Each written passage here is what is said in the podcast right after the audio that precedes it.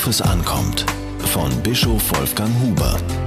Die Nachricht ist dramatisch, aber der Kommentar ist unsäglich. Die Nachricht? In Ostdeutschland wird der Frauenmangel immer größer. In manchen Regionen beträgt der Männerüberschuss schon mehr als ein Viertel. Junge Frauen gehen dorthin, wo sie mit ihren Qualifikationen gebraucht werden. Sie hoffen darauf, dort auch einen ähnlich gut ausgebildeten Partner zu finden. Die jungen Männer im Osten Deutschlands sind zum Teil schlechter ausgebildet. Man kennt das bisher nur aus dem Norden Schwedens und Finnlands, nahe dem Polarkreis. Dort wandern schon seit langem besonders junge Frauen ab. Doch in Ostdeutschland ist es inzwischen viel dramatischer als dort. Der Kommentar? Es handle sich um eine schleichende Ausrottung der ländlichen Region. So wird Ulf Preuß-Lausitz zitiert, Professor an der Technischen Universität in Berlin. So zu reden ist inakzeptabel. Mit Ausrottung bezeichnet man die gewaltsame Zerstörung von Leben.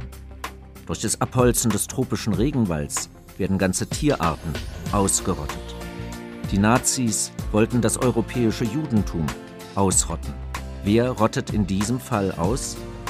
Ein solches Wort zu verwenden, ist eine Entgleisung. Warum ich so empfindlich bin? Der Mann lehrt Erziehungswissenschaften. Er trägt Verantwortung für die Weitergabe von Werten. Werte aber werden durch Worte vermittelt. Wer erziehen will, muss seine Worte sorgfältig wählen. Preuß-Lausitz tritt übrigens dafür ein, dass in den Schulen Berlins und Brandenburgs eine Ethik ohne Gott unterrichtet wird. Ich hoffe, in diesem Unterricht wird nicht so unverantwortlich geredet. Junge Frauen, die in den Westen Deutschlands gehen, haben dazu übrigens ein gutes Recht. Sie suchen eine gute Zukunft für sich und ihre Kinder. Wir sollten sie nicht wie Republikflüchtlinge behandeln. So klingt es aber, wenn andere Kommentare sagen, sie verlassen das Land. Statt so zu reden, sollten wir gute Gründe dafür schaffen, dass sie bleiben. Attraktive Arbeitsplätze können ein solcher Grund sein. Attraktivere Männer aber auch. Dazu müssen sich die jungen Männer wohl etwas einfallen lassen. Das fängt mit dem Schulabschluss an, den ein erschreckend hoher Anteil männlicher Jugendlicher im Osten derzeit nicht erreicht.